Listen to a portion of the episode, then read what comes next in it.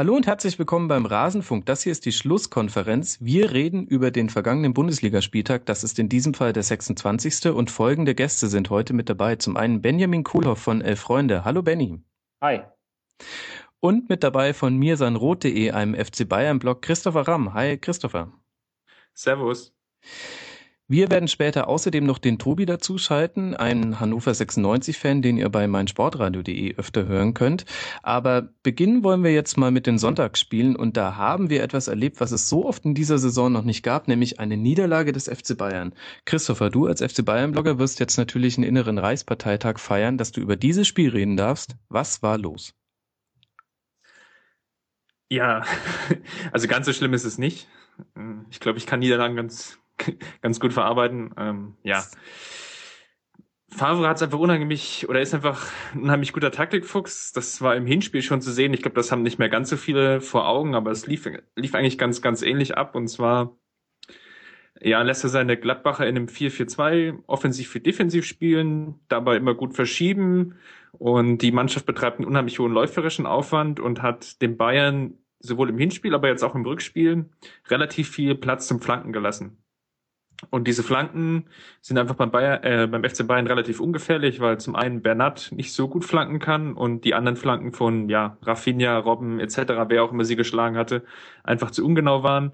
Und Lewandowski jetzt auch nicht der aller Kopfballstärkste, präsenteste Spieler ist. Und ja, dann passiert es eben, wie es im Fußball so ist. Du, ja, ich will jetzt nicht sagen, du dominierst das Spiel, aber hast natürlich mehr Ballanteile, mehr Spielanteile. Und durch einen irgendwie individuellen Fehler macht Gladbach das 1-0 und dann, ja, ganz am Ende des Spiels dann auch das 2-0 und geht damit auch verdient als Sieg vom Platz. Mhm. Benny, hast du das Spiel ähnlich gesehen?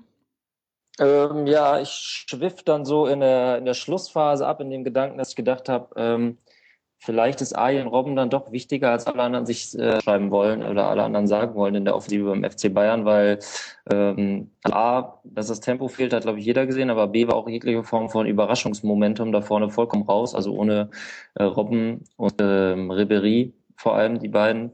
Ähm, das hat mich schon so ein bisschen erstaunt, dass da gar nicht mal, auch gar nicht mehr, mehr auf, aufs Tempo gedrückt wurde. Irgendwann bolzte dann nur noch Boateng aus jeder erdenklichen Lage ähm, aufs Tor. Ähm, ich glaube, hat er jemals ein Bundesligator geschossen? Wenn der schon die letzte Offensivkraft ist, ähm, dann kann man schon merken als, als Bayern-Fan wahrscheinlich, dass das Spiel nicht gedreht wird. Das war meine Erkenntnis. Mhm. Dem ist schwierig zu widersprechen, denn tatsächlich war mit der Robbenauswechslung dann jeglicher Wind raus. Und äh, was sagen wir zu Schweilonso, Christopher? Sie haben jetzt, glaube ich, das siebte oder jetzt gut das achte Spiel zusammen gemacht in der Startaufstellung. Also jetzt nur in der Startaufstellung. Davon sind nur drei gewonnen worden. Eins jetzt gegen Stuttgart und eins gegen Braunschweig davon. Das ist jetzt, ohne den beiden Vereinen zu nahe zu treten, irgendwie auch nicht die allergrößten Fußballmächte. Und es war, glaube ich, auch in dem Spiel wieder zeitweise zu sehen, dass zwischen den beiden Spielern es eine gewisse Harmonie fehlt. Also im, im, Sinne der Abstimmung. Oftmals stehen sie so auf einer Höhe, dann wollen beide irgendwie mehr oder weniger den gleichen, ja, schon instinktiv irgendwie den gleichen Raum besetzen.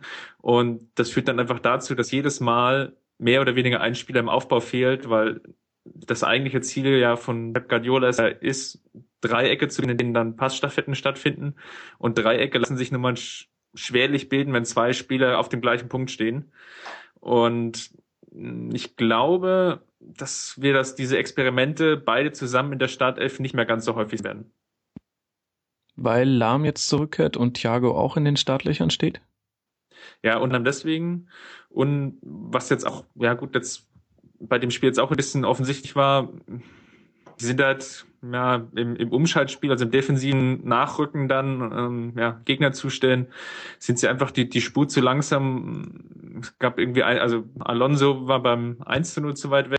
Schweinsteiger wirkte beim einen Schuss von Hahn, also von den drei Schüssen, die es da gab, also dem zweiten von Hahn, wirkte ein bisschen unglücklich und beim dritten Tor dann auch eher, ja, nicht, nicht gerade sehr erfreulich oder aufbauend in der Zweikampfführung und deswegen ja, wird es da sicherlich Änderungen geben. Mhm. Und äh, bemerkenswerte Serie von Manuel Neuer gegen Borussia Mönchengladbach, so ein bisschen wie der EA-Fluch. Ja, das äh, habe ich mich auch äh, stark gewundert, muss ich sagen. Ähm, vor allen Dingen durchflutschen lassen, das sah ja schon fast nach äh, Mitleid mit Gladbach aus oder was auch immer. Aber Schalker muss natürlich sagen, wahrscheinlich war er gegen seinen Ex-Club und hat sich das Ding extra reingelegt, damit ich mir gar keine Hoffnung mehr machen muss auf die Champions League. Also das war schon äh, in der äh, neuer Statistik von Slapstick-Unfällen äh, fast schon Platz eins, würde ich sagen. Da ist aber jemand auch ganz schön verbittert. Man hört da so eine. Wir kommen gleich noch zum Leverkusen-Spiel. Spar dir deinen. Ja, mein Sermon. ja. versuch's, versuch's bis dahin wenigstens noch positiv so, zu sehen. Ja. Aber ich wollte noch mal was zu, äh, wo wir gerade bei dem äh, Doppelduo, wie, wie es genannt hat, Schwei-Lonso. Nee, wie hast du es gesagt? Schwei-Lonso? Ja, Schwei-Lonso, ja. Ja, erstmal sehr schön, klingt super. Ähm, auch hinten auf dem Trikot macht's ja sicher gut. Äh, mhm. Ich finde es ganz erstaunlich, wie schnell dann äh, Xavi Alonso so ein bisschen entzaubert wurde der Bundesliga. Ne? Ich weiß noch so am Anfang, ähm, alle haben mit einem offenen Mund da gestanden, boah, da kann der tolle Querpässe spielen und ist der äh, ein übersichtlicher Spieler, ist er auch immer noch. Aber es gab, glaube ich, ein Spiel gegen Leverkusen in der Hinrunde, wo die den einfach mal, nee, das war, glaube ich, gegen Dortmund, Entschuldigung, wo die ihn einfach mal vorne zugelaufen haben und einfach keinen Raum gelassen haben, all das zu machen. Und plötzlich war der auch nur ein ganz normaler Fußballer. Und ich habe so ein bisschen das Gefühl, dass mit, dem, mit der äh, steigenden Belastung und der zunehmenden Durchsichtigkeit äh, von allen Gegnern, dass er jetzt, dass jeder mal gegen ihn gespielt hat, so ein bisschen auch sein Zauber verloren gegangen ist. Oder was sagt ihr als Bayern-Fan dazu? Es ist natürlich schon so, ja, dass er jetzt eigentlich in der ganzen Rückrunde schon nicht mehr an die Leistung anknüpfen kann wie in der Hinrunde. Das liegt zum einen daran, ja, dass er sich das Leben auch selbst immer unnötig schwer macht. wenn ich jetzt so an die Spiele gegen Donetsk denke oder auch jetzt in, gegen Hannover, das sind relativ viele frühe Foulspiele, gelbe Karten, dann ist es defensiv enorm schwierig, weil er sich dann einfach sehr, sehr zurückhalten muss. Und ja. aber natürlich offensiv hast du es, glaube ich, ganz gut rausgearbeitet. Die Gegner pressen jetzt früher, sie wissen, wie sie ihn besser pressen müssen. Und ja, dadurch es ist einfach ein Spiel, was ihn überhaupt nicht behagt, wenn er unter Druck gesetzt wird, sondern das, sein Spiel ist es eher, ich glaube, der, der Höhepunkt seines Schaffens war, glaube ich, das Spiel gegen Bremen. Zu Hause diese 6 zu 0, da konnte er ja eigentlich alleine durchlaufen bis zum Strafraum, weil, weil ihn einfach keiner angegriffen hat. So, ehrfürchtig waren die Bremer in dem Spiel. Mhm. Ja. Na, und und ja, jetzt ist es natürlich genau umgekehrt. Die Gegner wissen, wie, was sie machen müssen, wie sie gegen ihn spielen müssen und dann hat er einfach auch seine, seine Probleme. Hinzu kommt natürlich, glaube ich, auch in dem Spiel, wie es, wie es schon schon angesprochen habe, wenn Schweinsteiger mit ihm zusammenspielt, dann fehlt ihm einfach so ein genialer Partner im Mittelfeld. Ich hoffe jetzt mal, oder aus, aus Bayern Sicht hofft man natürlich, dass es jetzt mit Lahm, Thiago, ja, auch Götze etc. ein bisschen besser wieder harmonieren wird, wenn nur vielleicht nur einer von beiden auf dem Platz steht. Wobei ich da ganz interessant fand, dass ähm, sie wahnsinnig viel rotiert haben, wenn es darum ging, äh, wer der Aufbauspieler bei den Bayern ist. Also ähm, man hat sowohl Alonso mal zwischen beiden Innenverteidigern gesehen, Schweinsteiger. Götze war zwischenzeitlich äh, Anfang der ersten Halbzeit auch mal der, der erste Zielspieler, das allerdings nur sehr kurz. Ähm, sie versuchen da schon zu rotieren. Sie versuchen auch, dass die immer gestaffelt stehen, Schweinsteiger und Alonso. Aber so ganz will der Funke nicht überspringen. Nee, absolut nicht ist wahrscheinlich in der Genetik mittlerweile festgelegt, dass sie beide auf denselben Punkt strömen, weil sie ja beide die gleiche Genialität haben oder was auch immer. Also, aber ich meine, das ist ja auch ein Luxusproblem, wenn man sagen kann, wir hoffen, dass es mit Lahm und Thiago besser wird. Ähm, da würde sich jede Mannschaft in Europa denken, worüber reden wir eigentlich, ne? Also von daher müsst ihr euch, glaube ich, keine Sorgen machen. Aber es ist bemerkenswert, äh, dass zwei so starke und stande und ja auch ähm, äh, mit Titeln behängte Spieler jetzt so langsam auch ihre Problemchen kriegen. Beziehungsweise bei Xabi Alonso ist ja das Alter, aber bei Schweinsteiger mit, ich glaube, 30 äh, jetzt so langsam schon übers Tempo gesprochen wird, das wird ihm auch nicht gut tun, glaube ich. Mhm. Und man darf aber auch nicht vergessen, auch wirklich ähm, super starker Gegner. Also Gladbach jetzt zusammen ja. mit welchem Team in dieser Saison ungeschlagen? Weißt du es, Benny? Ungeschlagen? Ja, in der Liga. Nee, weiß ich Gegen nicht. die Bayern? Na, der FC Schalke. Äh, ach so, weil das, das, ja. das einzige andere Team, genau. Alle anderen Teams haben gegen die Bayern schon mal verloren. Ähm, und auch durchaus gerechtfertigt jetzt auch dieser, dieser Auswärtssieg. Also man muss zu Gladbach auch sagen, mich haben sie ehrlich gesagt in der Rückrunde bisher wenig überzeugt. Da fand ich das jetzt die beste Leistung. Ich finde äh, beeindruckender Kader Gladbach. Also für mich äh, so ein bisschen sowieso die Überraschung der Saison. Wolfsburg lasse ich da mal vollkommen außen vor und alle anderen, Augsburg etc.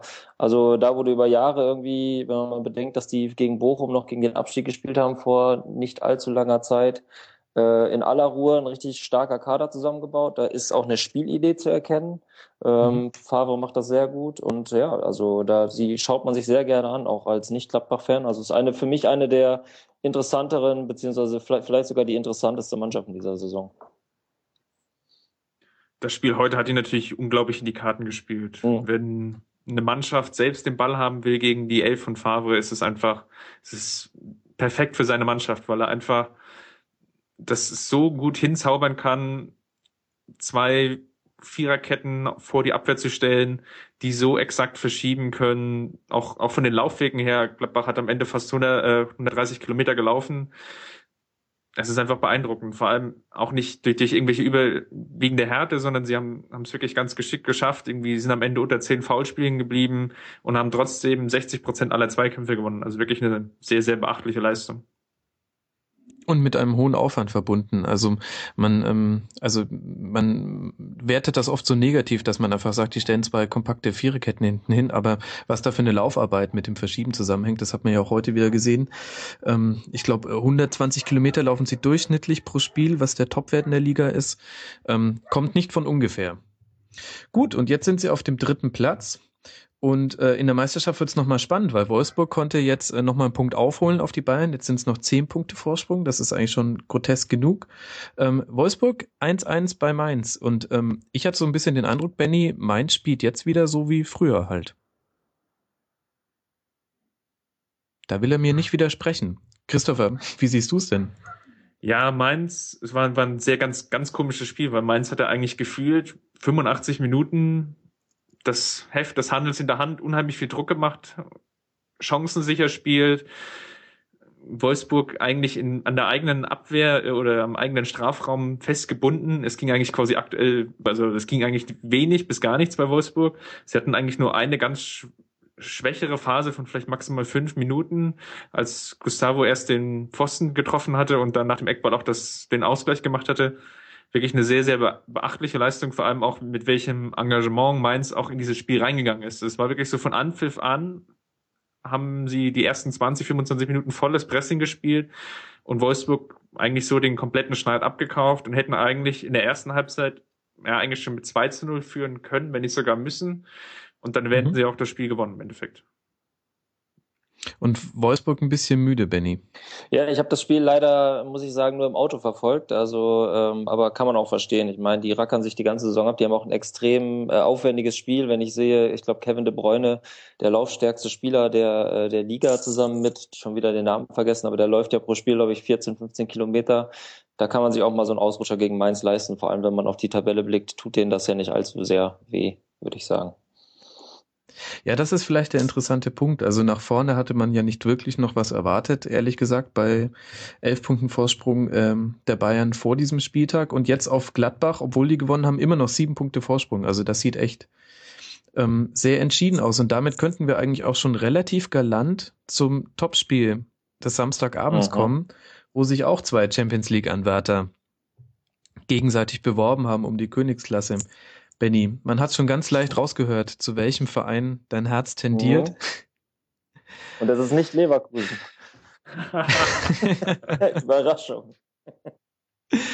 Da wird jetzt so manchen Podcaster gerade ähm, das Nutella-Brötchen aus ja. der Hand gefallen sein.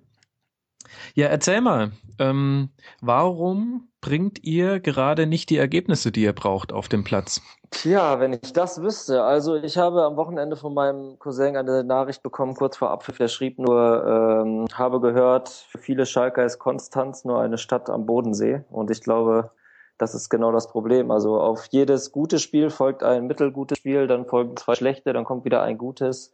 Ähm, das ist aber fast schon seit Jahren so ähm, auf beeindruckend. Das ist eine Art von Konstanz, die man sagen kann. Also ähm, ich habe das nach dem Real Madrid-Spiel auch zu einem Freund von mir gesagt, so das war alles schön und gut, aber darauf werden sie sich jetzt erstmal ein paar Wochen ausruhen. Äh, letzte Woche mhm. in Berlin, absolutes Horrorspiel äh, von Schalke.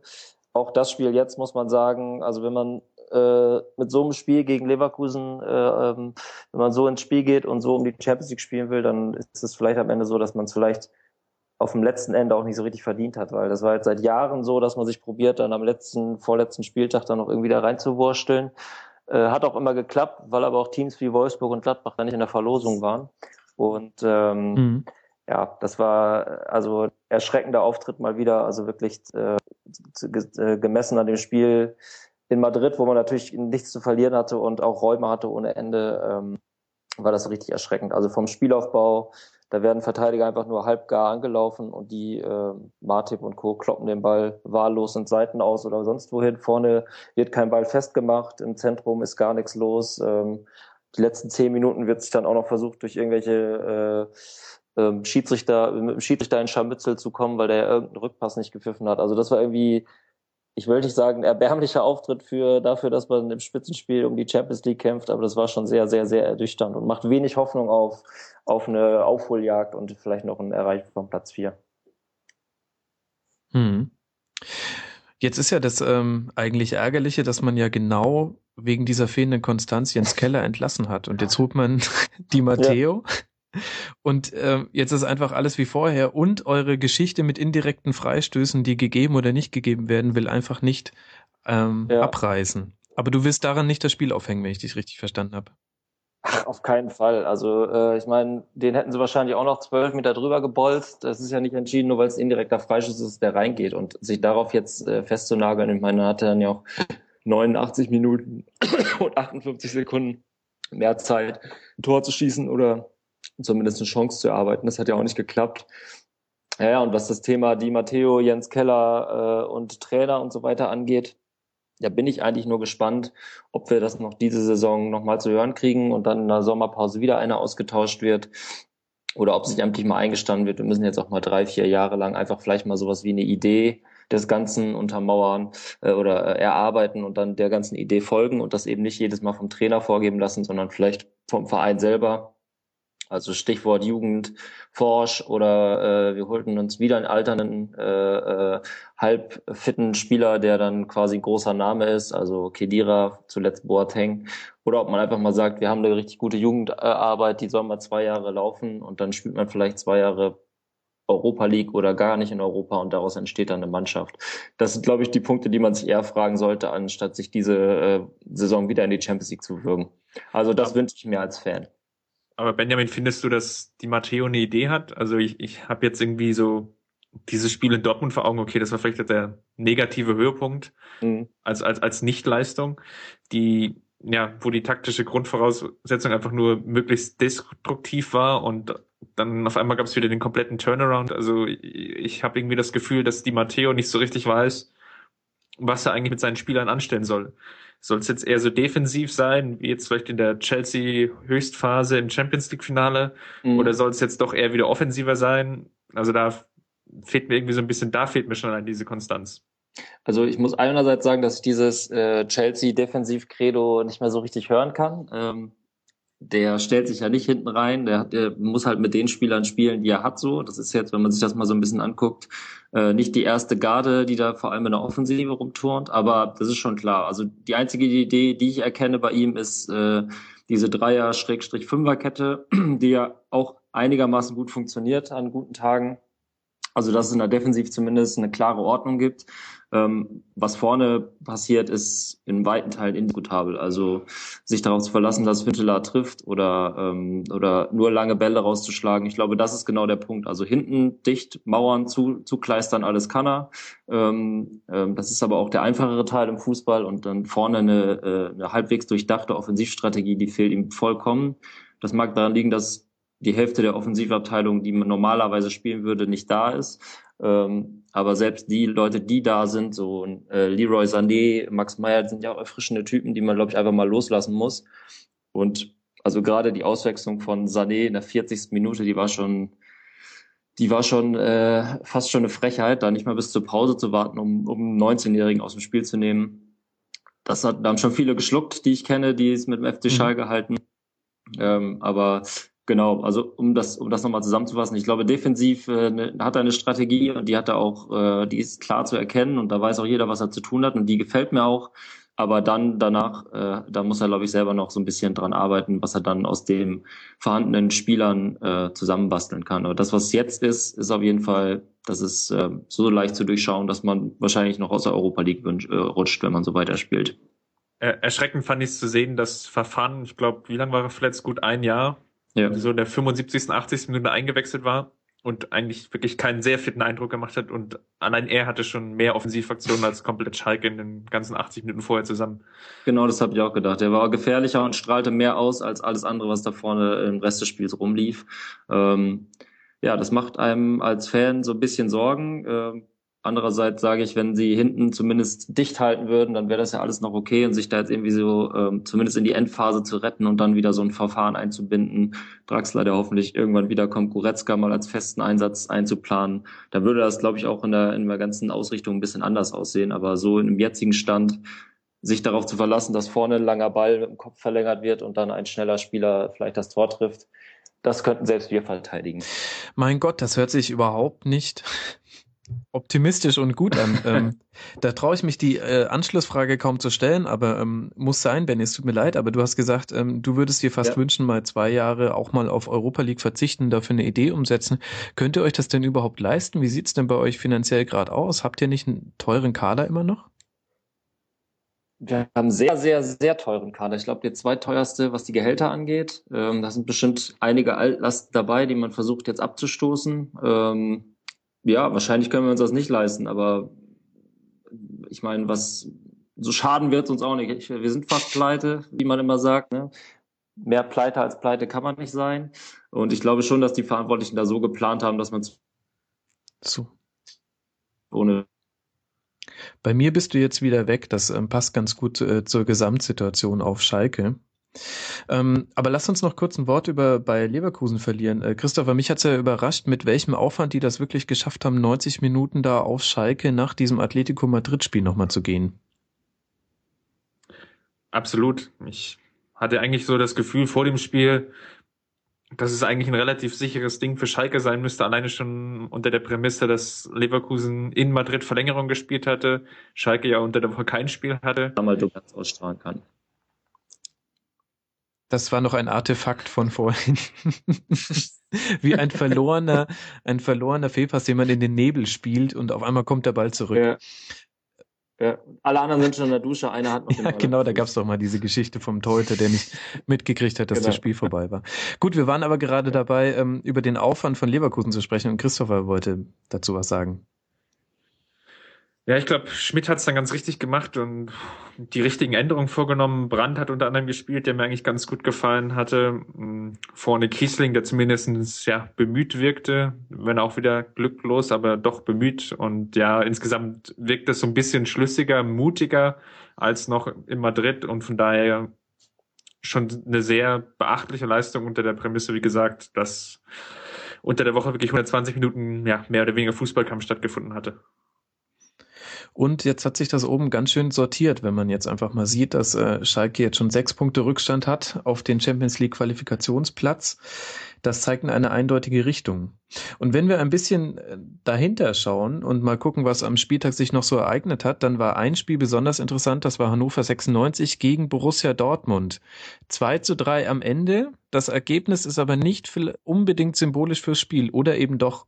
Dazu wollen wir uns unterhalten mit jemandem, der sich besonders gut bei Hannover 96 auskennt, nämlich dem Ed Runner Tobi, dem Tobias. Hallo Tobi. Ja, hallo, ich grüße euch. Tobi, lass mal ganz von vorne anfangen und erstmal mit dem Spiel beginnen. Und ähm, da war man ja sich vorher gar nicht so sicher, ob Korkut bei einer Niederlage bleiben darf. Jetzt ist er, Stand jetzt, Sonntagabend, immer noch euer Trainer oder sehe ich das falsch? Nee, das siehst du richtig. Sowohl, dass es vorher nicht so ganz klar war, ob er bleiben wird, äh, als auch die Tatsache, dass er jetzt bleiben wird. Hannover 96 sogar am heutigen Sonntag eine Pressemitteilung rausgegeben, dass man einen Austausch hatte zwischen Kind, Dufner und Korkut und die sportliche Situation analysiert hat. Ergebnis ist, der Trainer hat das Vertrauen, er darf weitermachen und jetzt auch über die Länderspielpause ähm, für Hannover werkeln. Und wie findet das äh, der Hannover 96-Fan?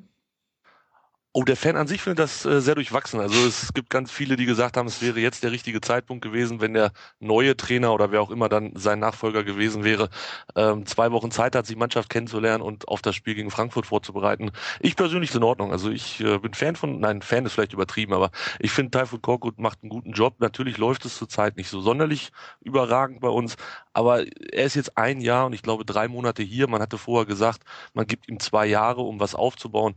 Ähm, da wäre jetzt nach 15 Monaten das Ganze meines Erachtens zu früh. Und äh, wir hatten gute, äh, gute Spiele mit ihm, wir hatten nicht so gute Spiele, allen voran in der näheren Vergangenheit mit ihm. Aber ähm, es ist in meinen Augen keine Lösung, alle, ja, ich sag mal, äh, anderthalb Jahre den Trainer rauszuschmeißen. Mhm. Und zu welcher Kategorie Spiele gehört jetzt der Auftritt gegen Dortmund? Zu den guten oder zu den schlechteren Spielen? Das war schon eines der besseren Dinge. Also du hast es ja angesprochen, 3-2 für Dortmund, aber es sah nicht zwingend immer danach aus. Also es gab Spiele zum Beispiel, das in Gladbach jetzt am letzten Wochenende, das war ganz, ganz schlimm. Ähm, in zu Hause gegen München das 3-1, was man verloren hat, das war auch okay, da konnte man sich auch nicht so beschweren. Und jetzt auf das Dortmund-Spiel zurückzukommen, man hat sich da ja kurz nach der Halbzeit, Leo Bittenkurt, ich glaube es war irgendwie so 50., 55. Minute, ähm, hat er sich eine gelb-rote Karte eingefangen mit zwei gelben Karten innerhalb kürzester Zeit und hat damit ja vermutlich ein besseres Ergebnis verhindert. Mhm. Ähm, jetzt wurde rund um das Spiel auch nochmal die Situation der Ultras thematisiert, was mich ehrlich gesagt ein bisschen verwundert hat, denn die Situation ist eigentlich neu. Das Einzige, was dazu kam, war der offene Brief der Vereinsführung an die Ultras. Ähm, magst du uns mal kurz zusammenfassen, was jetzt so aktuell bei euch eigentlich der Stand ist? Also der offene Brief war, glaube ich, an die gesamte Fanszene gerichtet. Mhm. Ähm, natürlich fühlten sich dann auch die Ultras, wobei das ja immer so eine Sache ist, wer sind eigentlich die Ultras, beziehungsweise wer ist diese aktive Fanszene. Ähm, es fühlten sich auf jeden Fall alle angesprochen und die meisten nicht so sonderlich ähm, sympathisch bedacht bei dem Brief, um das mal vorsichtig zu formulieren. Also der Shitstorm war relativ groß, insbesondere Facebook, Twitter gab es da ziemlich viel ja, Aufschrei, was die ganze Geschichte anging. Ähm, warum es jetzt gerade so nochmal hochkommt, kann ich ehrlich gesagt auch nicht sagen. Also es nimmt Formen an, dass man jetzt auch überregional, ich glaube, die FAZ hatte drüber geschrieben, mhm. die Süddeutsche. Also in mehreren Zeitungen wurde das Thema jetzt ähm, nochmal aufgewärmt beziehungsweise aufbereitet. Hier in Hannover ist es schon seit ja, letzten Endes seit, seit zwei Jahren insgesamt ein Thema, diese, dieses große Spannungsverhältnis aktive Fanszene Martin Kind und ähm, hat sich jetzt eigentlich nichts Besonderes mehr außer dieses offenen Briefes, der aber halt ja jetzt keine besondere Eskalationsstufe war, getan in den letzten Tagen. Wobei der offene Brief ja schon sehr interessant war, indem man, ähm, also ich sag mal, man hat ähm, den Fans die Hand gereicht und ihnen mit der anderen eine runtergehauen, weil auf der einen Seite stand drin, ähm, ja, hier, unsere Fans sind uns ganz wichtig und auf der anderen Seite ähm, der Medaille war dann zu lesen, na ja, klar, ein paar Fans sind jetzt noch bei den Amateuren, aber da werden ja bestimmt andere jetzt in die Bresche springen, oder habe ich das falsch interpretiert? Ja, es kam auf jeden Fall bei denen an, die, die jahrelang ähm, zur aktiven Fanszene gehörten, wie ein Schlag ins Gesicht, weil man quasi die Tür öffnen wollte für neue Fans oder, oder für neue organisierte Fans, für neue Gruppierungen. Ähm, hat dann noch mal ein bisschen gedauert. Ich glaube, eine Woche oder zwei oder zehn Tage später war es so, dass man noch einen zweiten offenen Brief hinterhergeschickt hat, wo man das noch mal klargestellt hat. Also ähm, der Brief war sicherlich nicht das Glücklichste, was Hannover in den letzten fünf Jahren produziert hat. ähm, es gibt da auch ganz deutliche Vorstellungen im Bereich der Fanszene, wie das so zustande gekommen ist mit dem Brief, äh, dass das mehr oder weniger ein Alleingang war von Martin Kind, dass das nicht abgestimmt war, weil man es einfach hätte besser formulieren, ja, ich sage jetzt nicht können, sondern müssen. Ja, ich fand sehr nett, es gab ein Interview bei Sky mit Martin Kind, in dem er ähm, über den Dialog mit den Fans gesprochen hat und gesagt hat, ja, wir haben diesen Dialog auch gesucht und ich habe gehört, dass das auch ganz gut ankam, womit man dann auch ganz genau wusste, wer bei diesem Dialog nicht anwesend war. Ähm, Benny, du als Autor von Elf Freunde, ihr seid ja doch eher fannah. Ist es vielleicht auch so ein bisschen symptomatisch gerade für die Entfremdung einiger Vereine von ihrer Fanszene oder ist das jetzt ein Sonderfall in Hannover? Ich glaube, in Hannover schwelt das ja schon äh, sehr, sehr, sehr, sehr, sehr, sehr lange. Ich bin nur gerade erstaunt, also um nochmal ganz kurz auf den offenen Brief äh, zu kommen, über diese Form der Kommunikation. Das ist ja, im Grunde genommen ist das ja öffentlichkeitswirksames, äh, wir haben uns jetzt auch mal dazu geäußert. Also es wäre eigentlich viel wichtiger, nicht nur in Hannover, sondern meinetwegen auch bei jeder anderen Fanszene bis runter in die zweite, dritte, vierte Liga, dass diejenigen, die miteinander sprechen sollten, auch einfach mal miteinander sprechen und nicht sich immer nur offene Briefe und Verbote und dann wieder ein Plakat ausrollen und, äh, und alle sollen raus und nur die die haben das Sagen hier. Ich glaube, es wäre einfach mal sinnvoll, wenn sich äh, sowohl Ultragruppierungen äh, einen Vertreter oder zwei suchen, die was zu sagen haben und die Vereine und sich dann einfach mal an den Tisch setzen und wie normale Menschen miteinander sprechen. Also ich beobachte das oder wir beobachten das von Elf Freunde äh, ja schon seit seit längerer Zeit und beobachten und gucken auch, ähm, ob wir mit den Ultras sprechen können, die sprechen ja mit uns auch nicht, die sprechen ja eigentlich mit keinem. Ähm, die Vereine sind da natürlich ein bisschen, äh, gehen da ein bisschen schneller voran, weil sie natürlich auch wissen, dass sie sich da schön in Szene setzen können. Ähm, aber diejenigen, die sich da wirklich mal unterhalten sollten und auch mal vielleicht eine Lösung suchen sollten, das läuft dann mir persönlich als, als Beobachter des Ganzen immer ein bisschen zu viel, zu viel über Außenwirkungen, Pathos und, äh, und irgendwelche offenen Briefe und so weiter ab. Das im Grunde genommen müssten die das intern miteinander besprechen und dann würden solche Sachen auch gar nicht hochspielen. Aber der wahrscheinlich sind wir über den Punkt leider schon lange hinaus, dass es überhaupt möglich ist. Wenn ich da gleich einfach mal reingrätschen kann, ja, ja genau, das ist der, der, dein letzter Satz, das war das Entscheidende. In Hannover sind wir über diesen Punkt schon lange, lange hinaus. Äh, es gab Gespräche, also es gab wohl, ähm, ich war jetzt nicht dabei, aber man hat sich das von beiden Seiten erzählen lassen. Es gab Gespräche, da war auch, ähm, da muss ich dir jetzt dann widersprechen, Max, da war auch Martin Kind dabei, das ging über viele Jahre, dass man gesprochen hat. Wir hatten einen Fan-Dachverband mit der Roten Kurve, die da auch bei diesen Gesprächen mit dabei waren. Es soll wohl auch Ultra-Vertreter dabei gewesen sein. Man hatte ja Vereinbarungen, ähm, an die sich vermutlich von beiden Seiten nicht wirklich gehalten wurde oder nicht immer gehalten wurde. Und dann war das so in dieser Zeit, ich sag mal so August, September 2012, als das Ganze so richtig am Hochkochen war in Hannover, ähm, dass dann irgendwann diese Gespräche eingestellt wurden, beziehungsweise weniger wurden, wollte die eine Seite nicht mehr mit der anderen sprechen. Dann hat die eine Seite noch mal ein Angebot gemacht, hat die andere wieder abgelehnt. Also ähm, diese Gespräche gab es, sind aber zurzeit auf jeden Fall auf Eis gelegt. Und was wird jetzt bei euch passieren? Also es ist ja eigentlich eine kaum erträgliche Situation. Es läuft sportlich sehr bescheiden. Die Stimmung im Stadion ist ähm, da niederliegend und im Prinzip läuft es auch so ein Zweikampf raus zwischen ähm, wer geht. Entweder die Ultras bleiben weg oder der Präsident. Was, was ist so deine Prognose? Wird sich das irgendwie auflösen lassen? Also die Stimmung war gestern übrigens sehr gut, könnte aber auch an den 8000 Dortmundern gelegen haben, die da waren und ganz gut was abgefeiert haben. Oder am Spielverlauf. Ja, vielleicht auch das. Und das dann, das dann in Verbindung mit den Dortmundern. Ähm, ja, wer wird gewinnen? Und das ist das Schlimme. Man muss wahrscheinlich wirklich sagen, es kann am Ende nur einer gewinnen und nicht beide, weil dafür ist einfach viel zu viel passiert. Ich persönlich, meine ganz persönliche Meinung, ich kann auch nicht in die Glaskugel gucken und, und wissen, was wirklich kommt, aber ich kann mir einfach nicht vorstellen, dass äh, Martin Kind sich hinstellt, öffentlich sagt, ich habe einen Fehler gemacht, mein Umgang mit euch war nicht immer gut. Ähm, wenn ihr jetzt auch noch sagt, dass wir ein bisschen dummes Zeug gemacht haben, dann sind wir alle wieder glücklich. Und ich glaube, das wird einfach nicht passieren, dass Martin Kind sich hinstellt und das sagen wird. Und solange das nicht passiert, wird seitens der Ultras, der aktiven Fanszene, auch kein ähm, ja, kein, kein Angebot von, von deren Seite kommen. Also es, ich, ich glaube, das Kind ist so, das Kind, ja, äh, das Kind ist so tief in den Brunnen gefallen, dass das wird sich nicht mehr regeln lassen. Also ich, ich sehe auch nächste Saison 2015, 16 sehe ich bei uns keine Nordkurve mit Choreos, mit tausend Doppelhaltern und weiß der Geier was. Ähm, ich kann es mir einfach nicht vorstellen. Das war ein echter Delling, muss ich mal kurz einschieben. ja, der Kind ist in den Brunnen gefallen. Das allerdings. die wenigsten so intuitiv auch, aber das war echt stark. Richtig gut. Ähm, Christopher, mich würde deine Meinung dazu noch interessieren, ähm, weil das erste, woran ich denken musste, als ich diesen offenen Brief gelesen habe, war, äh, dass beim FC Bayern es auch mal die Situation gab, dass ein, nun ja, sagen wir, vereinsnahe Vertreter gesagt hat, naja, wenn die, wenn die jetzigen Ultras verschwinden wollen, dann gibt's halt neue Gesänge in der Fankurve. Und danach hat aber eine ganz erstaunliche Entwicklung stattgefunden und man hat sich zusammengerissen. Wie, wie siehst du die Situation? Was würdest du jetzt Hannover empfehlen? Oh Gott.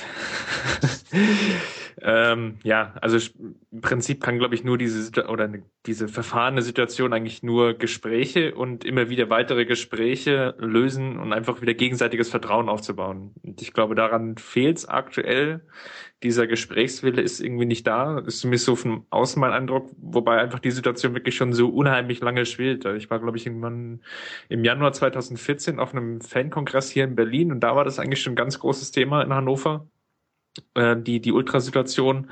Und seitdem hat sich eigentlich die Situation nicht gebessert, sondern eher noch verschlechtert. Das ist natürlich jetzt noch auch mal eine neue Eskalationsstufe durch diesen, ja, wie du den so schön beschrieben hast, den offenen Brief erreicht worden und auch noch mal eine ganz andere mediale Außenwirkung entstanden im Sinne von, dass auch überregionale Zeitungen über dieses Problem berichtet haben und das ist jetzt vielleicht noch mal eine Chance, jetzt vielleicht nicht in dieser auch einer schwierigen sportlichen Situation sondern vielleicht auch eher dann im Sommer, wenn es dann generell einfach ein bisschen ruhiger ist, sich dann einfach nochmal versucht zusammenzusetzen und dann die Situation dann wirklich gezielt anzugehen, wie es ja auch beim FC Bayern passiert ist, als man dann ja den Kahn eigentlich schon so richtig in den Dreck gefahren hat und dann aber auch nochmal von Vereinsseite auch versucht hatte, durch Gesprächsangebote dann irgendwie immer weiter Vertrauen aufgebaut hat, bis hin jetzt zu dieser Situation, dass wir im Prinzip eine durchgängige Kurve haben. Das mhm. war ja quasi vor zwei Jahren eigentlich auch noch undenkbar.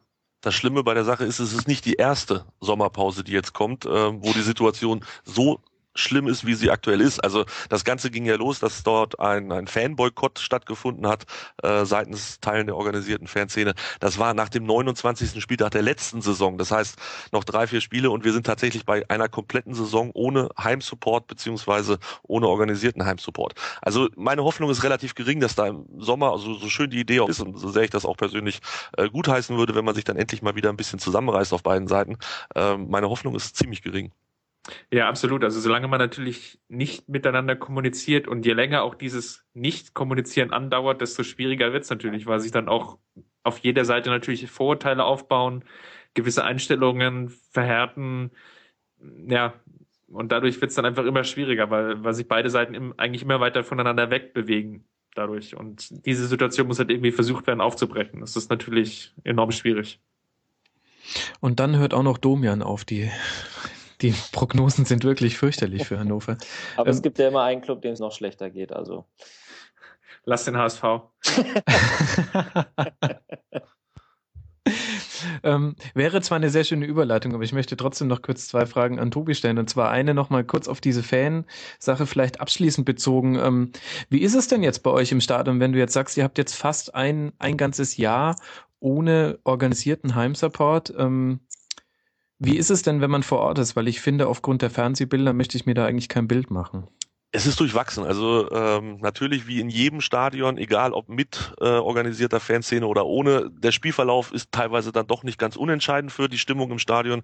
Ähm, da bietet sich das Problem aktuell an, dass wir nicht so gute Spiele machen. Auch zu Hause läuft es nicht so gut. Wenn man dann mal 1-0 führt, zum Beispiel gegen äh, Paderborn, dann ist die Stimmung auch auf den, auf den anderen Rängen okay. Also ich will das jetzt nicht als überragend bezeichnen oder, oder als irgendwas Tolles darstellen, aber es ist okay. Also es wird dann auch ähm, mal was zusammengesungen und es gibt dann auch mal diesen berühmten Wechselgesang zwischen der Nord- und der Westkurve.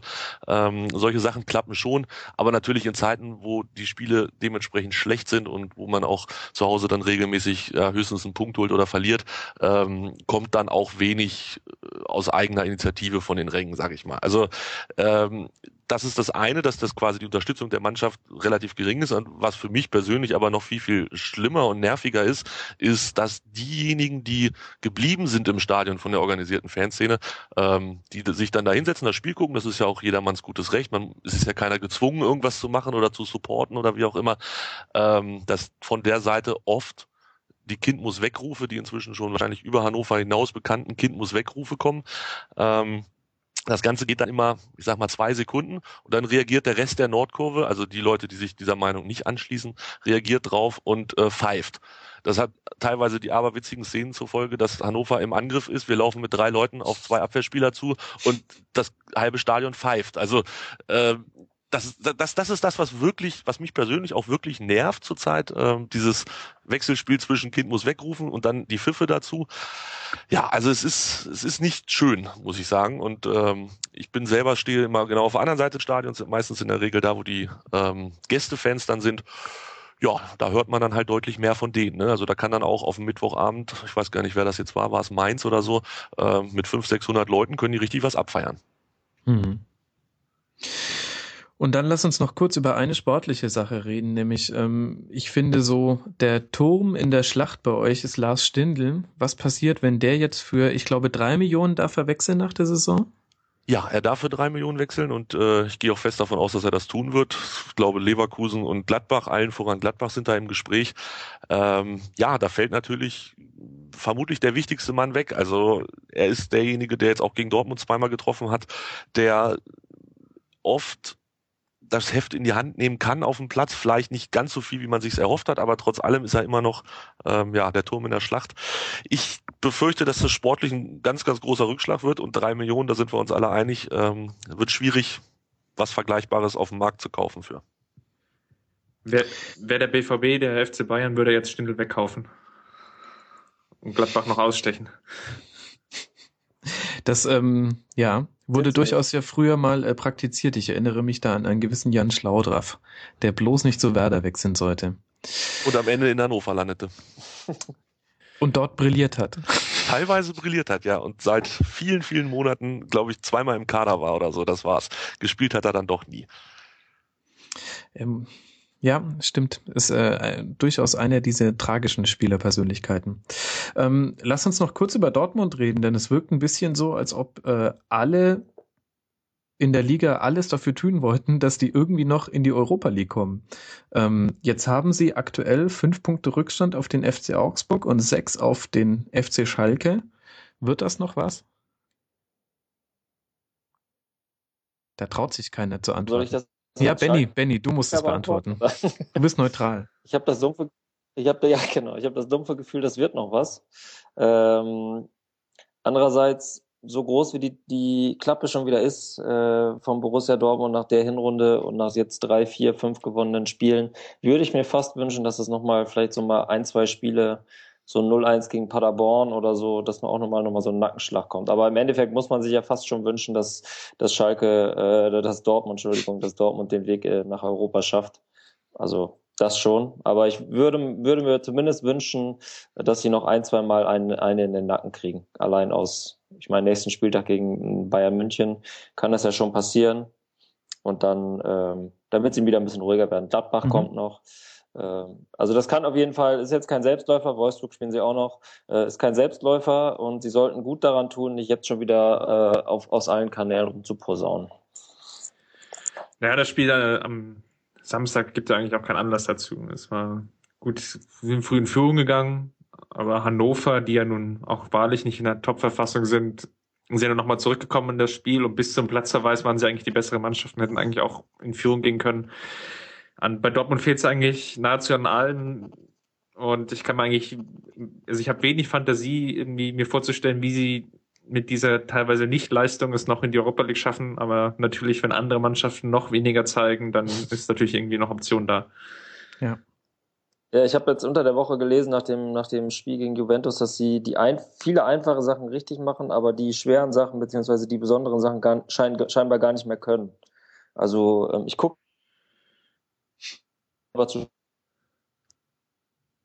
ich weiß nicht, wie es euch geht, aber ähm, bei mir funktioniert schon wieder die einfache Sache nicht, dass ich Benny hören kann. Ähnlich. mein Gott, dieses Berlin. Was für ein schlechtes Internet. Ähm, wobei die These ja durchaus ähm, vielleicht gar nicht so falsch ist, äh, dass äh, viele der einfachen Dinge klappen, aber ich würde sagen, auch ganz ehrlich, nur bis ins Mittelfeld, weil offensiv ist das ja furchtbar wenig. Oder wie siehst du es, Tobi? Ja, insbesondere wenn wir jetzt an das Champions League Spiel denken, das war ja, ähm, oh ja, das war ganz schön ja, gruselig. Also gegen uns finde ich äh, jetzt am Samstag, das, das ich glaube, es war das 2 zu 1, das haben sie überragend mhm. rausgespielt. Mhm. Ähm, da haben sie diese Situation genutzt, wo Bittenkurt als, als linker Mittelfeldspieler fehlte und sie sind über unsere rechte Seite gekommen. Wir waren da doch noch etwas unorganisiert, was die ganze Geschichte anging. Und ähm, ich glaube, Reus war es, der hätte noch das 4 zu 1 machen können. Also sie hatten schon ihre Chancen und, und haben das dann auch ähm, ja bis in den Strafraum reingetragen. Ich glaube persönlich, Dortmund wird es am letzten Spieltag gegen Werder Bremen. Ähm, da wird sich entscheiden, ob sie noch Siebter werden oder nicht. Und der Siebte reicht meines Erachtens für die Europa League nächstes Jahr, weil Bayern den DFB-Pokal gewinnt. Eine These, der man nicht so einfach widersprechen kann. ähm, Tobi, äh, vielen herzlichen Dank, dass du uns äh, ein bisschen bei diesem Spiel ausgeholfen hast und uns ein bisschen diese Kind-Problematik nochmal mit dem einen oder anderen Karlauer Versehen äh, sehr schmackhaft nahegebracht hast. Ihr spielt jetzt auswärts bei der Eintracht und dann zu Hause gegen Hertha. Stimmst du mir tu, wenn, zu, wenn ich sage, die beiden Spiele entscheiden jetzt ähm, über den weiteren Saisonverlauf und auch über Korkuts weitere Zukunft? Ja, also ganz klarer Fall. Ähm, da kann ich nicht widersprechen. In Frankfurt, das wird sicherlich nicht leicht. Frankfurt ähm, ist nicht die schlechteste Mannschaft der Liga und auch Hertha ist immer für eine Überraschung gut, wobei wir zu Hause ja doch deutlich besser sind als auswärts. Ähm, was den Trainer angeht, also ich glaube, wenn wir in Frankfurt verlieren, ist er auf jeden Fall weg und ähm, es sollten schon so vier Punkte rauskommen bei dem Ding, bei den beiden Spielen, ja. Wäre schon gut. Und was ist dein Bauchgefühl? Mein Bauchgefühl ist, wir gewinnen in Frankfurt. Ähm, Korkut bleibt bis zum Ende der Saison. wir steigen natürlich nicht ab. Also das ist die logische Konsequenz aus, wir gewinnen gegen Frankfurt und äh, holen dann irgendwo noch, ich habe gesagt, wir brauchen sieben Punkte noch und die kriegen wir irgendwie noch zusammen. Ähm, dann wird spannend im Sommer. Also ich gehe fest davon aus, dass einer von beiden, Sportdirektor, Trainer, wird auf jeden Fall den Verein verlassen. Äh, auch da gibt es schon Nachfolgegerüchte, zumindest was den Sportdirektor angeht. Ähm, In welche Richtung? Die habe ich nicht gehört. Äh, ging heute, ich weiß gar nicht, ob es der Kicker war oder, oder Sky Sport News AD, irgendwer war der Meinung, äh, Andreas Rettich, der mhm. Ende Juni sein Amt beim, bei der DFL dann niederlegt, der wäre doch einer für Hannover. Ich weiß nicht, wo sie es wieder hergehört haben, aber vorstellen kann man sich das. Und dass Dufner ähm, geht, ist relativ realistisch. Also wenn man das so hört, was man hier so hört, ähm, ist das Standing bei Martin Kind nicht so riesig für Herrn Dufner. Ich glaube, es war auch beim Spiel gegen Gladbach haben sie das auch bei Sky schon angesprochen und ihn da in Anführungsstrichen mit konfrontiert. Ich denke mal, Herr Dufner wird gehen und Korkut bleibt. Das ist meine Prognose. Gut. Dann messen wir dich an deinen Worten. Ich sage vielen Dank, äh, dass du mit dabei warst und würde mich freuen, wenn wir dich mal wieder in der Runde begrüßen dürfen. Gerne.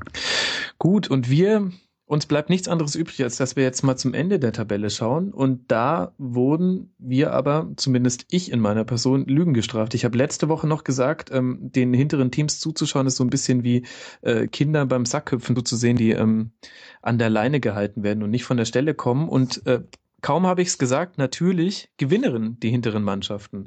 Lasst uns mal mit dem 18. anfangen, VfB Stuttgart.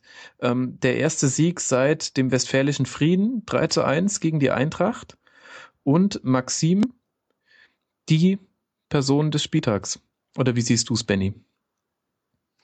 Ja, ich habe es äh, in der Sky-Zusammenfassung gesehen und gesehen, dass Hugh Stevens ihn kurz bevor er explodiert ist auswechseln mhm. wollte. Ähm, man mag sich ja nicht vorstellen, wenn das passiert wäre.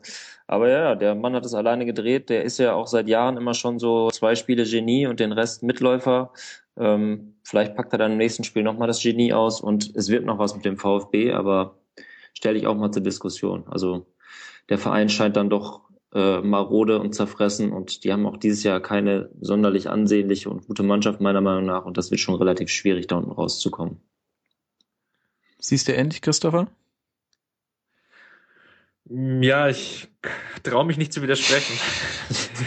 ich, ich, ich ziehe mich wirklich davor, ein Plädoyer für Stevens zu halten. Er ist natürlich, in der letzten Saison hat es natürlich dadurch irgendwie funktioniert, weil die Mannschaften unten drunter ja dann in der Endphase der Saison einfach dann auch nicht mehr gewonnen haben. Ich weiß gar nicht, glaube ich, vier oder fünf Spieler, als unten alle drei oder vier Mannschaften nur noch am Verlieren waren und einfach niemand mehr auch aus der Schwäche von Stuttgart Kapital schlagen konnte. Mhm. Und in der laufenden Saison ist es irgendwie ähnlich. Die Fehler wurden nicht abgestellt.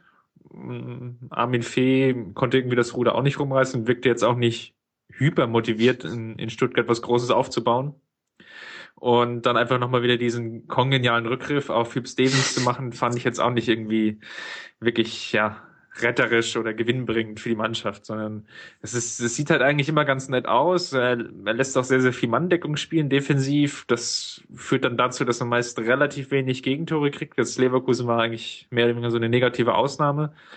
Aber im Endeffekt reicht's halt dann immer nicht, weil es passiert dann doch immer wieder so ein Fehler und eigentlich verlieren sie das Spiel auch. Und das war ja auch am, am Wochenende mhm. so. Also sie haben ja eigentlich das Spiel jetzt ja nur drehen können, weil es gegen eine Mannschaft von Thomas Schaf geht, die dann einfach auch so ein Spiel einfach nicht mal mit einer 1-0-Führung einfach über die Zeit retten kann. Das ist vielleicht der entscheidende Punkt. Ich hatte auch so den Eindruck, Benny, es war ähm, jetzt weniger der starke VfB, sondern es war einfach ein typisches Eintracht-Spiel. Ja, das mag, das mag natürlich auch sein. Da ist immer was los und da äh, kann jeder mal drei Hütten machen. Und wenn die dann nicht auch vier machen, dann gewinnen sie halt. Ne? So kann man es eigentlich ganz gut zusammenfassen. Ähm, eigentlich unfassbar, dass Alex Meyer nicht getroffen hat, aber der wird heute auch gejubelt haben, als Ian Robben ausgewechselt wurde. So bleibt er wenigstens da vorne in der Torjägerliste.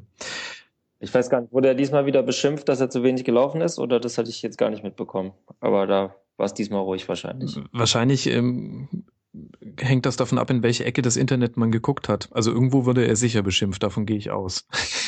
Na, das ist sehr beruhigend. Sonst würde auch irgendwas nicht stimmen mit diesem Internet. genau, das stimmt. Ähm, ja gut, und dann haben wir noch den SC Freiburg, die ähm, vorher auf Platz 17 waren, jetzt mit einem Sieg auf Platz 15 gesprungen sind, äh, 2 zu 0 gegen den FC Augsburg gewonnen. Und ähm, da stelle ich mir auch die Frage, waren das jetzt äh, die guten Freiburger oder die schlechten Augsburger, Christopher? Ja, wahrscheinlich beides ein bisschen. Also irgendwie Augsburg versucht, glaube ich, den Fehler der anderen Überraschungsmannschaften aus dem Vorjahr zu korrigieren. Also ich glaube, Freiburg war ja eine der Mannschaften, ähm, ich weiß nicht mehr, was dieses Jahr oder Mainz, so als, als Beispiele, die irgendwie eine gute Saison spielen, dann in die Europa League müssen und mit dieser Doppel- und Dreifachbelastung nicht klarkommen und dann irgendwie sang- und klanglos in den Abstiegskampf schlittern. Augsburg versucht das jetzt kongenial zu vermeiden, indem sie einfach alle Spiele bis zum, zum Saisonende herschenken. Und ähm, ja, also so wirkt es irgendwie. Also es war sehr lustloser Auftritt der Augsburger über weite Teilen der Strecken oder über weite Teilen der Partie. Wirken jetzt nicht sonderlich motiviert, das Ding jetzt irgendwie rumzureißen. Und aus Freiburger Sicht natürlich haben sie es endlich mal geschafft, sich für den hohen Aufwand, den sie ja meistens betreiben, zu belohnen. Das ist ja, glaube ich, das, das größte Problem von Freiburg ist ja nicht, dass sie, ja, dass sie sich keine Torchancen erspielen oder dass sie irgendwie unansehnlich Fußball spielen, so wie vielleicht jetzt im Stuttgart als, als Gegenentwurf, sondern sie spielen eigentlich meistens relativ gut mit, aber sie schaffen es dann einfach auch nicht, diese Torchancen, die sie haben, zu verwerten. Und das ist jetzt in dem Spiel mal wieder gelungen. Frage ist natürlich, reicht das jetzt auch ähm, ja, für den Klassenerhalt? Weil da werden sie sicherlich noch mal mindestens zwei, wenn nicht sogar noch drei Spiele gewinnen müssen. Und das ist das große Problem. Ähm, zehn Unentschieden, nur fünf Siege. Benny, ähm, Du blickst ja als erfreunde Autor auch so ein bisschen anders auf die Liga, sage ich mal, nicht nur unter sportlichen Aspekten. Ich finde ja, so jemand wie Streich müsste eigentlich immer eine Wildcard mit seinem Team in der ersten Liga bekommen. Ja, obwohl ich jetzt gerade in den letzten Wochen dieses, äh, wir sind ja nur der SC Freiburg und die Kleinen und wir werden so benachteiligt, damit die Großen Vorteile haben, ging mir dann irgendwie, war mir dann auch ein bisschen zu eintönig. Ich habe so ein bisschen das Gefühl, bei ihm ist auch der, die, nach drei Jahren Abstiegskampf in Folge oder irgendwie so auch so ein bisschen, so ein bisschen die Luft, die Kraft raus. Also ich, ich mag den sehr, weil der ab und zu mal einen dazwischen haut und mal einen Spruch raushaut und sich vor allem auch äh, keine dummen Fragen stellen lässt. Ähm, das finde ich sehr, sehr gut an ihm, aber es gab Phasen in dieser Saison, wo er mir auch so ein bisschen äh, gepflegt auf den Senkel ging, äh, ganz ehrlich, äh, mit diesem ähm, und wieder alle gegen uns und keiner für uns. Aber äh, ja, im Grunde genommen ist, ist der, gehört der eigentlich in die Bundesliga vom, vom Show-Element her. Ich glaube, man merkt, dass du nicht in Freiburg gewohnt hast. Ich habe da fünf, äh, fünf Jahre lang studiert und ähm, mir fällt das gar nicht mehr auf. Das ist so ein typischer Freiburger Öko-Grandler. also der, der ist ja auch ein ehrlicher Kerl. Also äh, den gucke ich mir hundertmal lieber an als was weiß ich als ein Army Fee oder wie auch immer oder äh, den Trainer von Köln oder von Leverkusen wenn der, äh, da, egal, nach dem Spiel ist der auch noch ein Highlight so. Und während des Spiels ist der mir manchmal ein bisschen zu krawallig so, aber das ist ja immer Ansichtssache. Mhm. Aber ich finde den, ich finde den äh, zumindest eine Bereicherung, was dieses ganze Einheitsgespräche und so weiter in der Liga angeht, das ja auch immer schlimmer wird, ist er auf jeden Fall ein Lichtblick. Das kann man sagen. Ob seine Mannschaft, äh, der auch wieder ein Lichtblick wird, das müssen wir mal abwarten. Ja, hängt davon ab, ob die unglaubliche Serie des Nils Petersen anhält. Der jetzt schon in einem zweiten Spiel getroffen hat, was man sich nicht Klar. vorstellen kann. Sehr wahrscheinlich wird das entscheidende Spiel oder eines der entscheidenden Spiele dann in zwei Wochen stattfinden, zu Hause gegen den FC Köln. Da könnten sie einen Befreiungsschlag landen oder hinten dran kleben wie die Klette an einem Hund. Und damit wären wir dann schon beim nächsten Spiel, nämlich der FC gegen Werder Bremen. Eins zu eins, äh, Christopher. Ähm, ich sage ja, der Elfmeter zum Eins zu eins war einer der unnötigsten Elfmeter seit ganz, ganz langem. Ja, da fehlte vielleicht auch so ein bisschen das Fingerspitzengefühl. Ähm, ich weiß auch nicht, es war irgendwie so, alles geklärt und ja, Garcia war es, glaube ich, ne? Ähm, ja, der, der Finne dann so umhaut. Ja. Es, es, es fehlen mir die Worte. Es ist eigentlich, es war eigentlich so ein Elfmeter, der, der wie gemacht ist für, für die Jungs von Colinas Erben, die dann irgendwie noch erklären können, dass auch abseits des Balles Foulspiele passieren und dass es dann auch Elfmeter gibt. So für so Taktik-Regelkunden war das sicherlich gut sportlich war es natürlich irgendwie so ein bisschen der, der Super-GAU für Werder. Mhm. Ich finde aber ehrlich gesagt, dass es jetzt auch mit Verein, mit Fingerspitzengefühl gar nichts zu tun hatte. War halt ein Foul, war dumm. Elver. Ja, nee, absolut. Also es war. Ähm Und ähm, das eigentlich Erstaunliche, Werder tut sowas überhaupt nicht mehr weh. Das hätte man sich wirklich vor ein paar Wochen äh, nicht denken können. Ähm, denen kann das komplett egal sein. Die haben jetzt 34 Punkte, die sind raus aus allem.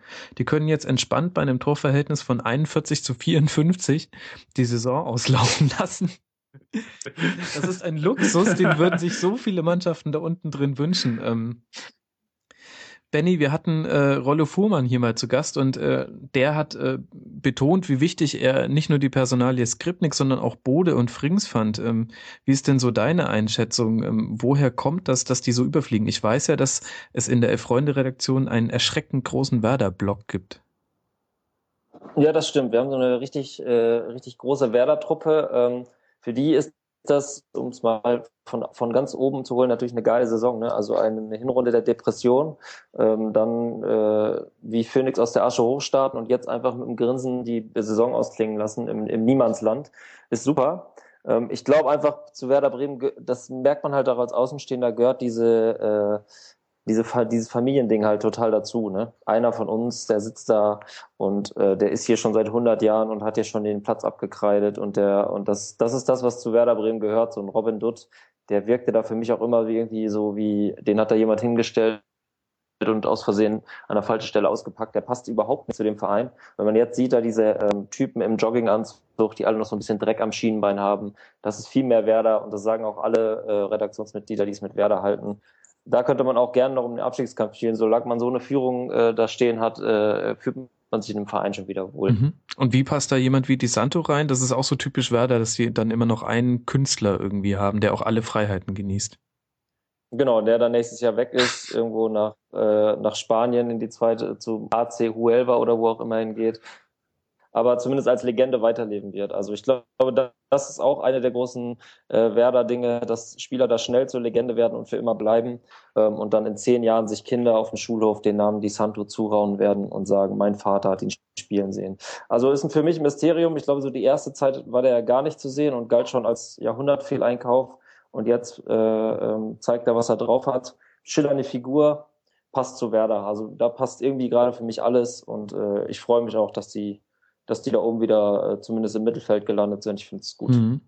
Vielleicht ist auch der Grund, dass man so schnell zur Legende wird bei Werder, weil man ja dann zurückkommen kann als Trainer und dann wieder den Bock umstoßen kann. Also die brauchen ja, ja auch viele, die sie richtig verehren können. Genau, die, die, brauchen viele Leute, die man, äh, also Großteil der Redaktion wartet auch eigentlich auf das Comeback von Johann Miku noch immer mhm. in irgendeiner Funktion bei, bei Werder Bremen. Das wäre dann, glaube ich, so eine Art multipler Orgasmus für alle, die es mit Werder Bremen halten, zumindest die ich kenne. Aber den halten sich, glaube ich, noch in der Hinterhand für ganz, ganz dunkle Phasen. Ich hätte ja gerne Tim Wiese als Ordner.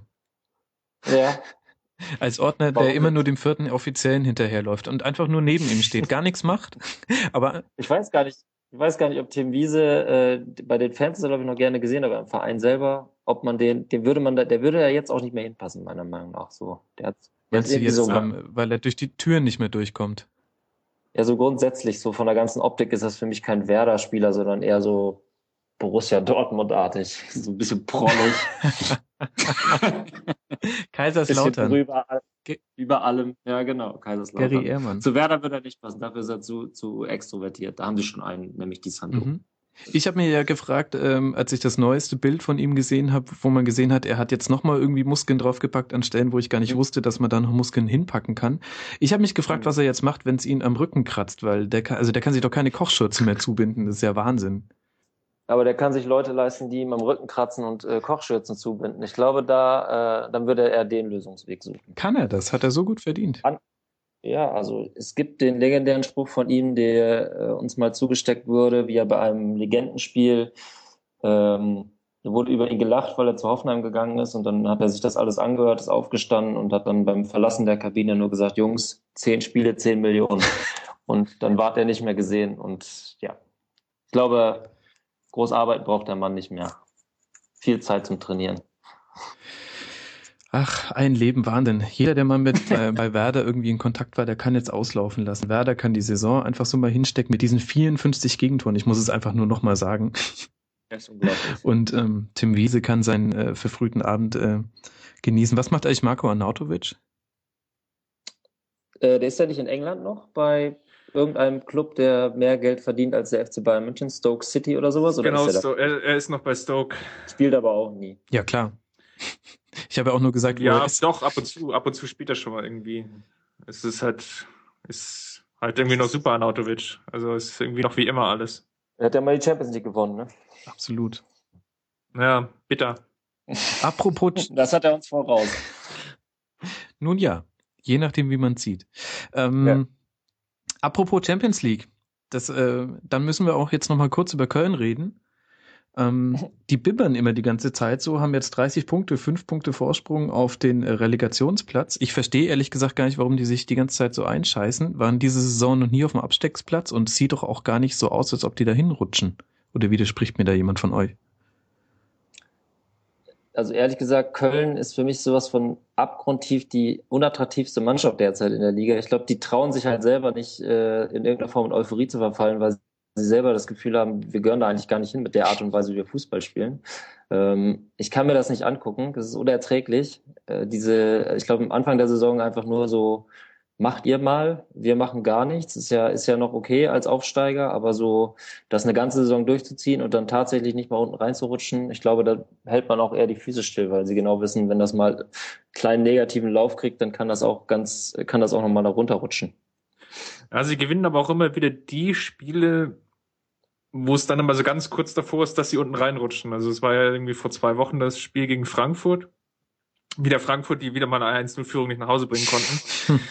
und, und dann, ja, bei dem Spiel auch eigentlich eher so wie die Jungfrau zum Kind zu vier Tore gekommen sind, die, die Kölner. Und ja, so, so ähnlich ist es halt, zieht sich jetzt so ein bisschen durch die Saison. Es sind nur drei, vier Spiele, die laufen dann mal überhaupt nicht und dann schaffen sie es aber wieder, diesen Bock irgendwie umzustoßen und dann wieder doch mal ein Spiel irgendwie zu gewinnen.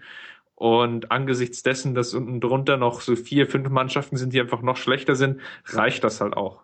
Die Frage ist natürlich, wie nachhaltig ist das? Also Ucha ist eigentlich der aktuell beste Spieler noch. Ähm, ja, also der kann die langen Bälle noch ganz gut verwerten. Das war schon dein Argument, gell? Ja, es ist, es ist halt echt eigentlich, eigentlich traurig. Macht ihn nicht betroffen, aber ähm, er war jetzt auch in München nicht so schlecht, war auch jetzt gegen Dortmund in, in Dortmund, also bei den beiden relativ schweren Auswärtsspielen hat es eigentlich noch ganz gut, gut gemacht und das sind eigentlich jetzt noch die Stärken wiederum, die andere Mannschaften drunter noch nicht haben. Mhm. Und das also sagt eigentlich auch schon wieder alles über die Liga. Ja, ich muss einerseits nochmal, dass das nicht untergeht, den Delling äh, von dir jetzt mal anmerken, nämlich den Bock umstoßen im Kölner Zusammenhang sehr gut, mhm. äh, sehr gut gefallen. Und das Zweite ist, was ich ja Köln zugestehe, ist, ähm, ich mag halt diese die, die Kaderstruktur von denen so. Da sind viele Jungs äh, dabei, viele junge Leute, ähm, wo man das Gefühl hat, die sind schon, die sind irgendwie mit dem FC-Wappen auf der Wade aufgewachsen und so weiter. Das gefällt mir ja ganz gut. Und dass man dann als Aufsteiger am Ende sagt, so Hauptsache bleiben erstmal in der Liga, so eklig das auch sein mag, kann ich auch noch sagen, aber ich bin halt gespannt, wenn sie drin bleiben, wie es dann nächstes Jahr aussieht. Also ich glaube, mit der Art Fußball zu spielen, kommen sie nicht durchs nächste Jahr, vor allem ohne ernsthaften Angreifer außer Anthony Uja. Ja, Patrick Helmes fehlt halt wirklich an allen Ecken und Enden. Ähm, auch so ein Name, der ähm, erstaunlich wenig fällt in dieser Saison, finde ich.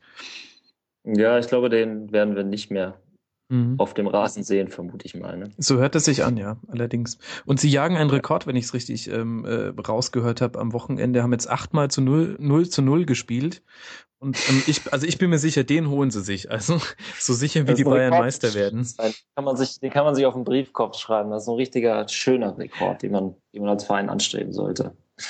Ich, ähm, ich muss auch gestehen, ich habe, die haben doch ähm, irgendwann diese wahnsinnige 0 zu 0 Heimserie gehabt und ich habe tatsächlich zum Beginn der Rückrunde dreimal hintereinander in jedem Köln-Spiel 0 zu 0 getippt und immer richtig gelegen und habe mich dann ein bisschen geschämt für die Tipppunkte, die ich dafür eingestrichen habe, weil irgendwie ist ein ungeiler Tipp und irgendwie war es auch so offensichtlich. Aber gut. Wo ich ja ein 0 zu 0 vorhergesagt hatte in der letzten Folge und aber falsch gelegen habe, das war das Freitagsspiel der Straßenfeger Hamburg gegen Hertha. Und da muss man sagen, Christopher, der HSV schafft es einfach nicht, sich da unten einfach mal rauszuspielen. Ja, das Beste an dem Spiel war, es, es war eigentlich auch so ein typisches 0-0-Spiel, bis dann ja, Kleber dann die dieselbige ausgeteilt hatte und ähm, ja, einfach mit, relativ sinnlos mit Gelb-Rot vom Platz geflogen ist und es dann einfach diesen einen Freistoß gab, den, der dann irgendwie noch zu einer Torchance ja, der dann zu einer Torchance würde. Ich höre dich gerade nicht mehr. Dafür ist äh, ja Benny noch da, der ja bisher auch immer, immer präsent war. Auf Benny konnte man immer zurückgreifen in diesem Podcast. Ich bin auch wieder da, hallo. Ja, ja, ja ich weiß. So. Äh, ähm, der HSV zu Hause 1-0 verloren. Ähm, also lass mal von vorne anfangen. Die haben oh, was heißt vorne? im Gründungsjahr, weil dann ja schon fast anfangen beim Dino. Ja, genau. Ja, lass mal in die Kreidezeit zurückgehen. Nein, ähm, ich meine, hinten drin ähm, so, ein, so ein Freistoß in der 89. der 40 Minuten in der Luft ist okay, der kann einem schon mal reinsegeln, das nervt ein bisschen. Aber was ich viel frappierender finde, sind halt einfach diese 16 Tore, die sie geschossen haben am 26. Spieltag was zur Hölle ist da los? Und hat es so eine Mannschaft, das meine ich jetzt nicht ketzerisch, aber hat es so eine Mannschaft überhaupt verdient, in der ersten Liga zu bleiben? Nein. Achso, der, der Verein hat es auch aus meiner Sicht seit drei oder vier Jahren schon nicht mehr verdient, in der ersten Liga zu bleiben. Also äh, ja, was soll man dazu noch sagen? Jetzt haben sie, jetzt stellen sie schon einen Ex-St. Pauli-Spieler als Trainer an. Da kann man mal sehen, was für eine Not da herrscht. Ähm, ja, keine Ahnung, kann man kaum noch was zu sagen. Da kommen Pech, Unver Unvermögen, ähm, mangelnde Klasse, vielleicht komplette Fehleinschätzung des, des gesamten Vereins. Kommt, da kommt irgendwie alles zusammen und es ging jetzt ein paar Jahre gut und ich kann dem Verein nur wünschen, dass es vielleicht auch mal nicht gut geht und sich dann so ein bisschen auf die alten, auf die alten Sachen berufen wird und man sich vielleicht wieder mal neu, neu sortieren kann. Wobei ich mich da ehrlich gesagt frage, was sind denn die alten Dinge beim HSV, auf die man sich berufen kann? Horst die Rubesch, 80er. Ja. Horst Rubesch und das war's dann auch schon. Felix Magath. Uli Stein meinetwegen auch. Okay, also es soll wieder geraucht werden. Es ist nur noch, nur noch Kopfbälle. Ja, wesentlich mehr geraucht. Ähm, so ein bisschen halbvolles Stadion fände ich auch ganz gut. Nee, also ich glaube, der, da in dem Verein ist einfach so viel schief gelaufen und übereinander geredet worden und äh, Spielchen miteinander gespielt worden und Leute eingestellt und wieder entlassen und Personal gekauft und dann wieder weg. Und denen würde einfach mal gut, gut tun, wenn alle Spieler, die keinen Vertrag für die zweite Liga haben oder da nicht spielen wollen, alle mal weggehen und man äh, man sich einfach irgendwie eine neue Truppe zusammenbaut, vielleicht auch mal den einen oder anderen jungen Spieler mal länger durchspielen lässt. Ich meine, das hat der Zinnbauer jetzt zumindest gemacht, aber dass man so ein bisschen Fuß fasst und dass der Verein mal das tut einem ja schon als, ich meine, Hamburg ist mir eigentlich egal, aber ich habe ein paar Kollegen, die Hamburg-Fans sind, die leiden und leiden und leiden. Man kann es sich nicht mehr mit ansehen. Ähm, ich wünsche allen in dieser wunderschönen Stadt, dass der HSV vielleicht in den nächsten fünf Jahren mal wieder sowas wie ein normaler Fußballverein wird und nicht ein, eine Comedy-Veranstaltung. Ja, es passiert dann auf dem Transfermarkt auch irgendwie unbeschreiblich viele Fehleinkäufe irgendwie. Da wird Lasogga fest verpflichtet für unheimlich viel Geld, der dann die Saison, glaube ich, noch gar kein Tor geschossen hat oder ein Tor. Nikolai Müller wird für relativ viel Geld aus Mainz losgeeist das funktioniert auch alles nicht und das, das passt halt irgendwie hinten und vorne nicht zusammen. Und Max, du hast ja die Statistik schon angesprochen, die 16 Tore, die sie geschossen haben, wenn du die zwei Eigentore abziehst, die die Gegner geschossen mhm. haben und die drei Elfmeter, dann sind es wie viel noch? Elf? Elf aus dem Spiel heraus, mehr oder weniger. Also das ist wirklich er erschreckend und ähm, eigentlich reicht das normalerweise nicht, aber wie es halt in dieser Liga so läuft, Zimbauer hat es ja zumindest verstanden, die Defensive zu stärken. Das ist ja so so ein Credo, was ich mir so ein bisschen vorhalten kann, ist, also wenn er es geschafft hat, dann zwar meist durch eine übertriebene Härte, aber es ist ja durchaus legitim, hat das dann einfach geschafft, ja, in manchen Spielen einfach dadurch zu punkten, dass er einfach die Null gehalten hat. Das Problem ist, in der aktuellen Phase reicht es halt natürlich einfach nicht und dann verlierst du natürlich auch noch so durch ein Freistoßtor gegen die Hertha, das ist natürlich dann doppelt bitter. Ja, vor allem ganz ehrlich, da möchte ich einwerfen, ja, sie haben nur 37 Tore gefangen, aber durch dieses, unter anderem durch dieses grandiose 0 zu 8 gegen die Bayern, haben sie eine Tordifferenz von minus 21.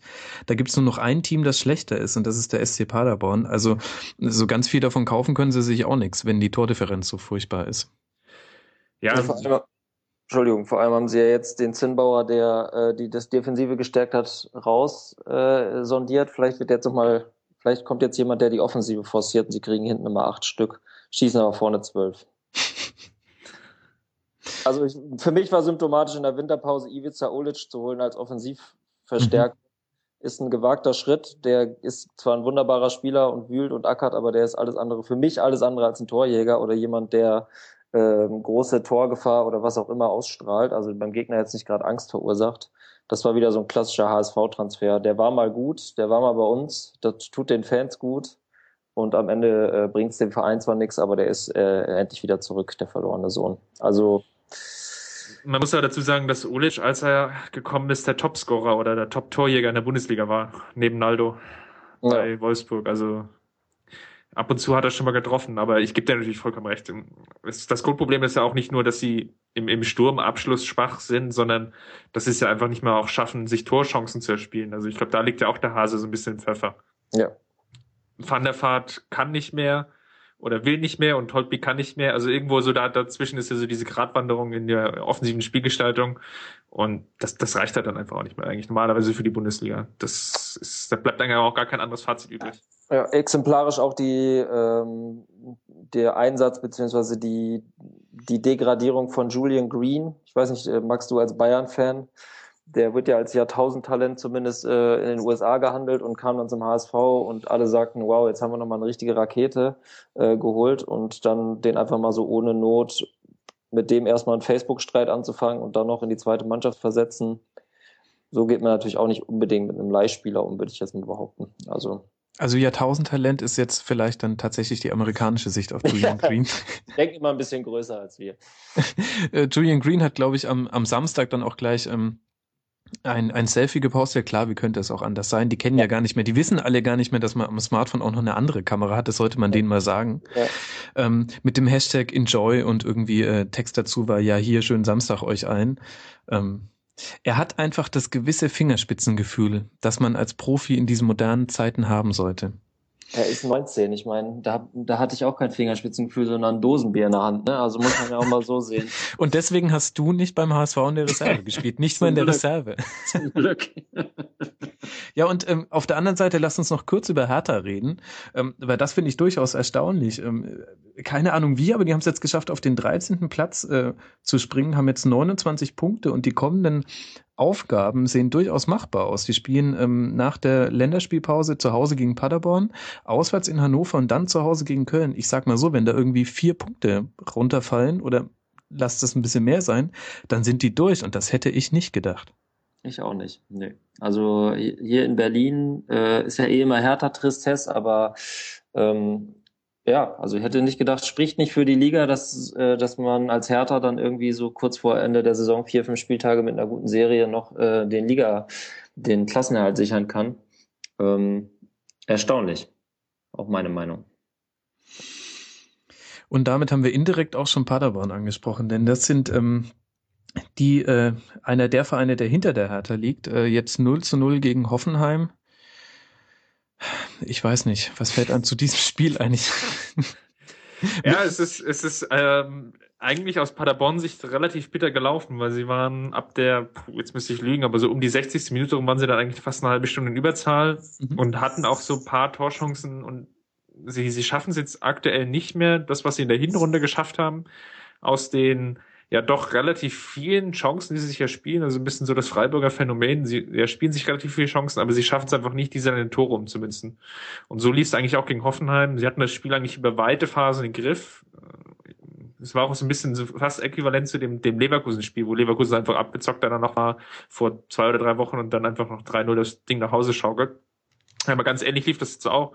Sie waren eigentlich über weite Teilen des Spiels die bessere Mannschaft, hatten Chancen, schaffen es dann einfach auch nicht, die, das Tor zu machen. Und dadurch, dass alle anderen unten gewonnen haben, war es war dieser Punkt Gewinn eigentlich dann schon wieder eher zwei Punkte Verlust auf die anderen. Und das ist ja aktuell so eine Phase, die einfach unheimlich schwierig ist und die so ein bisschen erinnert an Düsseldorf vor, jetzt müsste ich lügen, zwei oder drei Jahren, die ja auch relativ gut in die Saison reingestartet sind, aber es dann einfach so in, in so eine Negativspirale reingekommen sind, aus der sie sich dann nicht mehr befreien konnten und dann am letzten Spieltag noch abgerutscht sind und abgestiegen sind.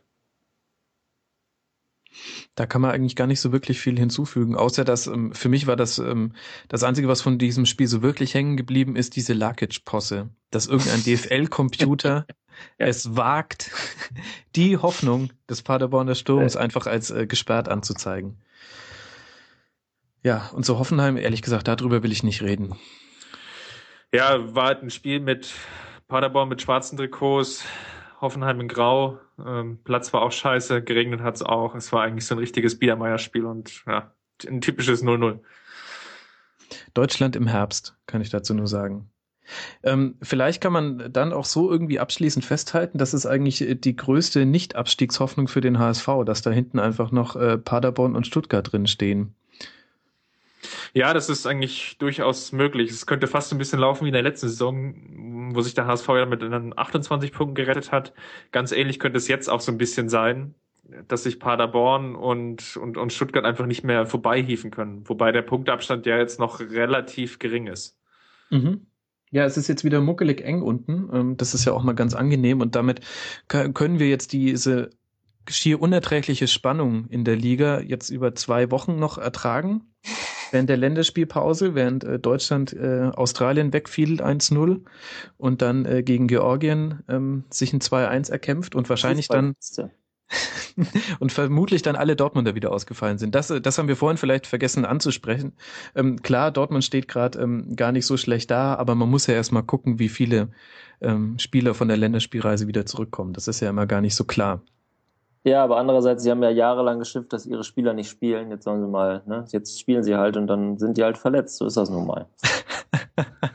Ach, Benny, ich mag, wie du einfach über den Dingen stehst. Auch über so Rivalitäten, die es manchmal gibt. Nee, ich kann das abstreifen. Da muss man auch neutral sein in so einem Moment. Ja, absolut. Man soll als Sportberichterstatter auch nicht Fan sein. Das machst genau, du schon richtig. Genau so sieht's aus. Sehr schön. Ihr Lieben, äh, habt ihr noch irgendetwas diesem Spieltag hinzuzufügen?